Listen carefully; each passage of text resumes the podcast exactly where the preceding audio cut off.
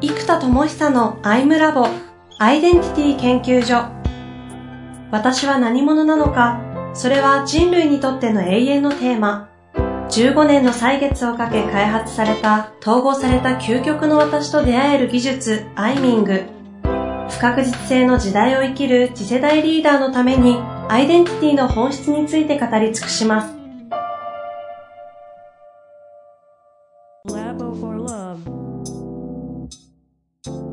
こんにちは、遠藤和樹です。生田智久のアイムラボアイデンティティ研究所。生田さん本日もよろしくお願いいたします。はい、よろしくお願いします。さあ、いつも楽しみにしているんですが、今日のテーマは何になりますでしょうか、はいえっ、ー、と、今日はですね、まあ、何度かね、お話ししてるテーマの一個ではあるんですが、はい、えっ、ー、と、自己統合がどんどん進んでいくと、私という存在のアイデンティティがどんどんどんどん、えー、強化されていくんですね。はい、で、それがゆえに起こる、やっぱりチームワークが難しくなるという側面、要極まっていいんで、私という存在が確立すればするほど、今度、一人でも私というのが確立すると、何者かを世の中が認知してくれることで、一人でも仕事がどんどんどんどん増えていくので、はいはい、経済的には実はもう一人でいる方が有利になる人がすごく増えている。特にアイデンティティが統合状態に入れば入るほどそうなる傾向があるんです。うん。うん、となると、結局、なんか、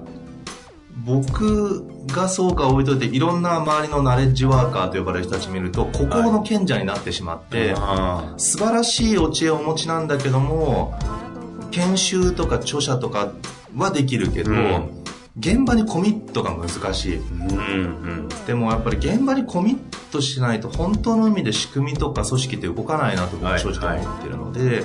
なんかそういう方々がどうしたら共に歩めるのかみたいなテーマがあって、うん次のテーマが僕はアイデンティティと、えー、まあ、ウィーデンティティという造語を作っていて、私たちは何者かというアイデンティティとウィーデンティティの統合というのが次のテーマなんですね。なるほど。で、このアイデンティティとウィーデンティティが統合できれば、私というのが究極まで立った人たちが、私たちということにすごく共感する場所だったら、私を私たちの中に入れたとしても、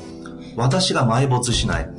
そして私たちとしてどう生きるか、どう歩むかがちゃんと統合される。この私は何者としてどこへ向かうのか、私たちは何者としてどこへ向かうのか。これが統合されるという、えー、基準を次にやっていきたいと。なるほど、なるほど。でそうすると、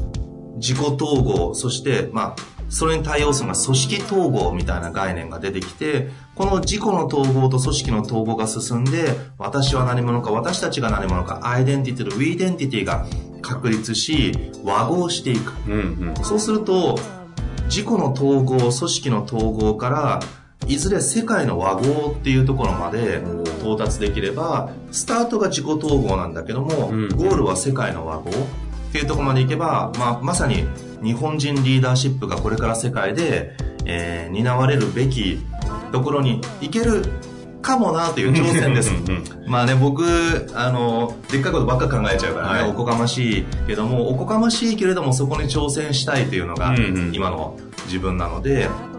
それこそ歴史的には世界でそういうコンテンツ的に、はい、えー、展開できたとするのが、えー、っと、禅をアメリカに広げた鈴木大拙さんと、はい、それこそ武士道を広げた二戸稲造さん。で、それ以外は、なかなかその方々以外は、ほとんど研修業界とアメリカとか、うん、ね、西洋のコンテンツ日本に輸入してきてる形になってくるので、はいはい、だから日本初世界で、その3番目ぐらいのポジションで、まあ、挑戦をしたいっていうのもあり、うんうん。そうするとまず自己統合という私たちがやっていくサービスの究極のゴールって何だというと世界の和合だなということで、まあ、アイデンティティからウィーデンティティの統合をするために、まあ、ウィーデンティティ、ワオウェイという会社は一体何者なんだと。いう、このウィーデンティティの統合に向けて、えー、実はここ最近、まあ、昨日一日ずっと会議をしたりとか、そういうことを今向けているので、今日は特にウィーデンティティというテーマにおいて、えー、話できればなといやー、いいで思っております。すね。いや、もう本当に、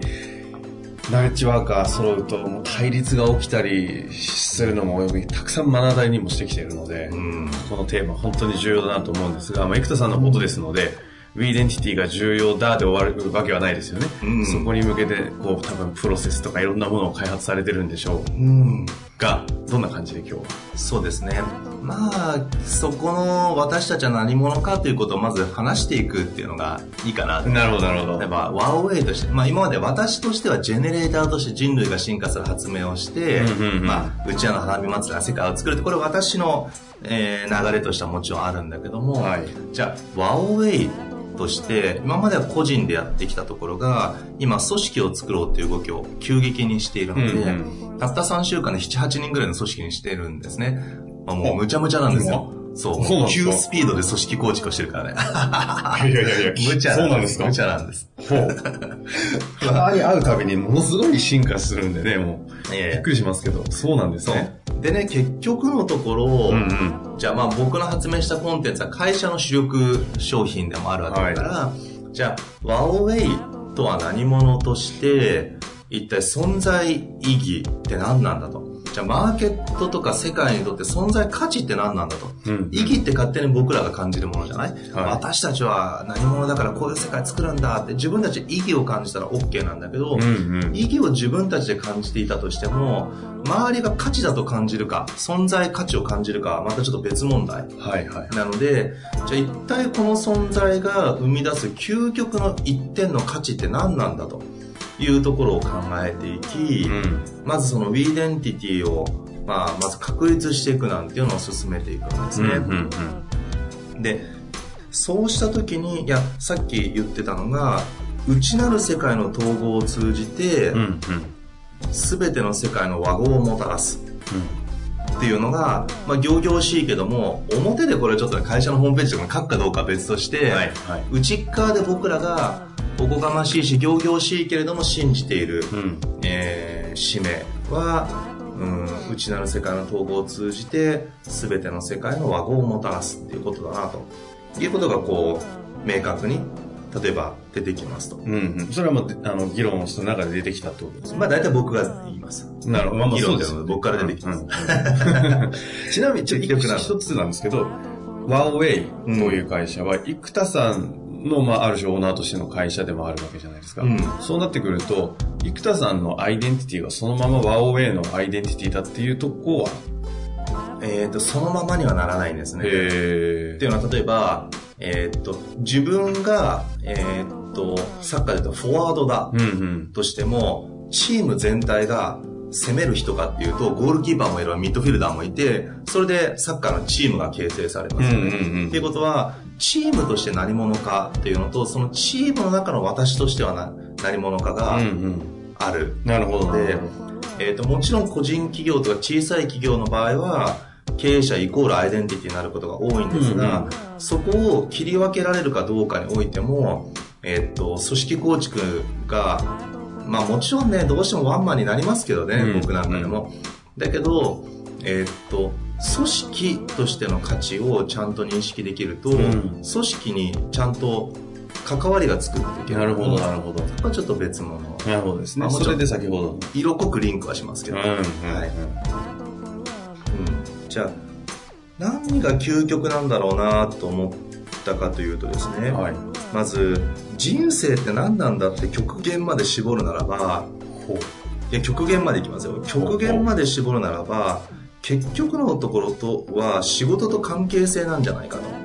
仕事と関係性。そう例えばワークライフとかワークライフっていう時に、ワークって仕事のことですよね、うんでも仕事の中でもチームワークが機能するかどうかは関係性じゃないですか。うん。とか仕事の中で友人がいるとか、この人たちと一緒に仕事をしたいって関係性ですよね。で、プライベートの方では、もうほぼ関係性ですよ。確かに。ただそこに仕事を通じてお金がどれぐらい扱えるかによっても、まあ、お金がなくても幸福な形はいくらでもできると思いますけども、お金があることでできる可能性が広がりますよね。うんうん体験の可能性とか。だからそういう意味では、結局のところ仕事と関係性ということが、僕らの幸福や悩みや、あらゆることでもそこに行き着くだろうと。うん。うん仕事って幅広くね、例えばオリンピック選手今頑張ってますけども、そこでメダル取る取らないとかいろんなね、葛藤もあります。これはある意味彼らにとっては仕事ですよね。で、関係性でも恋愛からもう結婚からいろんなこと全部関係性だから、極限関係性と仕事なんだとおいうことにまず行き着いたわけです。なるほど、なるほど。じゃあこの二つがなぜ僕らがイノベーションできるのかと考えたときに、一個は通常の目標のマネージメントっていうのは、目標っていうか仕事のマネージメントって、まあ単純にいくと目標があって、うん。目標をクリアするための、まあ、いわゆる、まあ、戦術やら、えー行動やらがあって、計画に落とされて、それを実行する役職を決めていく。例えば、じゃあ、セール営業マン、営業一家、この商品を売ってくださいとか、ってなりますよね。はいはいそうすると、目標を、まあ、戦術も含めた行動、目標達成の行動があって、そこに向けて役職が決まっていくとはいうのが一般的な仕事。うん。だから例えば、いついつまでこういうイベントをやりたいから、こういうパンフレットを作りたくて、デザイナーが必要だから、デザイナーお願いします。うんで、役職がこう決まっていく。うん。で、期限までに質の高いパンフレットを作ったらイベントが成功します。うん。で、通常ここなんですよね。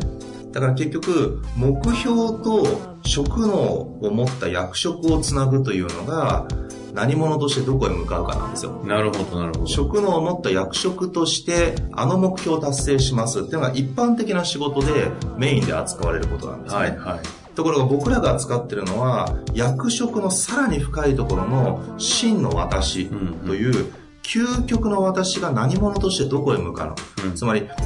目標よりも大きい概念というのがビジョンになるわけです。うんうん。その内的な深いところの真のビジョン、統合されたビジョンですよね。うん。で、役職よりも、はるかな大きなやものが、まあ、もっと幅広い意味での人としての役割とか、使命を帯びた役割っていうものがあるんですよね。うん。実はその役職の奥の真の役割、私が何者としてどう生きるのかレベルの、アイデンティティレベルの役割ですね。うん。うん。だから、このあたりのことを、えーっと、開いていったときに、目標と役職の間ってハウなんですよ、領域が。ハあウ。いかにしてそれを実現するのかというはい力を持っていて、やり方を知っていれば優秀である。じゃあ、その何者としてどこへ向かうのかのアイデンティティとビジョンの間にあるものってホワイなんですよ。うんなぜ私がそれをやるのか。っていうことは、ハウの領域からホワイの領域。だから哲学の究極ですよね。うんなぜ私がそれをやるのか。それは私が何者としてあそこに行きたいからだよ。ここが全ての理由の発生源である。となった時に、圧倒的なパワーと才能の開花とエネルギーの一致がもうあらゆることが起きてくるなっていうのがもう本当に今痛切に、まあクライアントを見ても自分を見ても感じるんです。だから実はこの仕事という領域においては、えーと一般的な目標達成レベル。においての明確化がビジネスで行われますけども、それに対して哲学レベルの、えーホワイが形成される目標達成のハウに対して、えー哲学レベルのホワイの形成っていうのがまず仕事領域において、えー圧倒的だと。なるほっていうのがまず一個ですね。ど。うんうんうん。そこから、そこから入ってるんですね。そもそも何何何が価値かっていうところ、究極のところは何が違くて、何が存在意義で、何が存在する価値として人々に認知していただけるのか。うんうん。で対話レベル、結局関係性って対話によって起きるので、コミュニケーションレベルですよね。でそうした時に、結局関係性構築の最難関なことは何かと思った時に、何が難しいって僕らって健在意識にあることしか喋れないわけです。あ当たり前だけど。相互理解をしようとした時に、ああ。なるほど。なんでそれやりたいのって言われたら、理解してる人は、じゃあこれ、だ、これこれこうだからやりたいですって言う言うじゃないですか。でも、なんでって言われても、いや、なんかってよくあるんですよ。確かに。でも明らかにやりたいんですね。ええでも論理的にうまく説明がつかないんだけど、なんかどうしてもそう行きたいんだ、そうしたいんだってさ、かなり強い。で、逆に、やる気はあるんだけど、なんかできない人も多いですようんね。うん。いや、いや、もうなんでそんなやる気ないのって言われても、いや、すいません、なんか、うまく本気になれないんですよ。うんうんやりたくないの？いや、すっげえやりたいんですよ。先輩にも世話になってるし、いや、本当いや、やりたくないって言われると、すいません、言ってることおかしいんですけど、やりたいし、やってやろうって本当むっちゃ思ってるんですよ、みたいな。なんかドラマ聞いてるそうでもありますよねありますね。え、じゃあ、なんでやんないの？って言われると、いやー、やりたい、やりたいっすよ、みたいな。はいでもなんかできないんですよ、って。はい。よく見るシーンですうね。ん、あ、そうか、なんかできないんだねって。うんそうなんです。なんかできないんです。うん。このなんかっていう領域が、いわゆる潜在意識の領域なんですよ。で、今まで人間の対話の限界っていうのが、潜在意識レベルを相互理解が不可能だった。ところが、インサイトマップを使うと、これが可能になるということが、実は圧倒的なイノベーションで、人類のコミュニケーションの限界を一個突破できたと僕は勝手に勘違い、勘違いでもないかな、思っていて。インサイトマップをやってから倉庫が対話に臨んだ時潜在レベルの恐れと望みすらもテーブルに乗せて対話ができるそこになった時にそして面白いことに潜在レベルを掘れば掘るほど人って実は陰陽のねじれが内的に起きてるんですけども、うんうん。この陰陽のねじれを全部紐解くと究極はやっぱりもう昔から言われてる愛になるっていう言葉があるように、うんうん。本当そうなんだなということでですね。もう最近痛切に痛切に。もう、アイミングのセッションやればやるほど、本当に必ずそうなるという事実に、何度も何度も触れていく中で、僕は結構ね、理性的だしね、あんまり根性論じゃないから、なんか全ては愛だとか言われても、いやいや、まずそこに対して本当に自分で体験して、論理的に本当にたどり着いたのかみたいなことを自分で通っちゃうタイプだからね。いや、誰かが言ってる答えを持ってきて全てが愛だって、それみんなね、昭和はできるけど、うん心底っていう腹落ちしてないじゃんって思っちゃうタイプ。うんだけど、最近ね、僕はそういうことをね、あそっか、そういうことかと思って。愛を論理的に感じるわけですよ。感じたわけですうね。ん。紐解いた結果、そこに到達するっていう事実を何度も何度も積み重ねてしまった結果、で、愛ではないものになってるのは、内なる陰陽のねじれがあるんです。陰と陽の。この時空のねじれみたいな、内側の陰陽のねじれ、バイアスがかかってることによるねじれが発生するので、ここを全部紐解けば、そもそも、ねじれそのものも対話に乗せられるし、その対話によってねじれがほどけた瞬間、今までその人のエネルギーの違和感だと感じてたことすらも、スーッと通るから関係性がどんどん向上するということに今行き着いて、そうすると、この関係性と仕事において、うん。関係性というテーマにおいては、潜在意識のみならず、潜在意識のレベルすらも、対話のテーブルに乗せられることによる相互理解レベルが潜在意識の領域まで及ぶと。なるほど。ここがもう完全に、えーっと、圧倒的なイノベーション。イノベーションですね。と思って、まあそうやって存在価値をどんどん考えつつ、まあこれが今内なる統合に向けて必要なこと、が世界の和合に向けてということで、えー、和をウとは何者かと、うんこれひたすらひたすら作っていくとうんいうのをやってきました。なるほど。ここからさらにまだいろいろあるわけですね。あるんです。た例えばどんなものがあるんですか？例えばあるんですけど、一度今日はここまでにして、次回のお楽しみに行きましょう。いえいえ、今話されると、ああと30分かかるから。私が気になっちゃうじゃないですか。そうですか。いや、あの、じゃあ、次回、はい、次のタイミングに、はい。楽しみにして、ウィーレンティの続き、おはい聞かせいただきたいと思います。はい、よろしくお願いします。本日もありがとうございましたありがとうございました。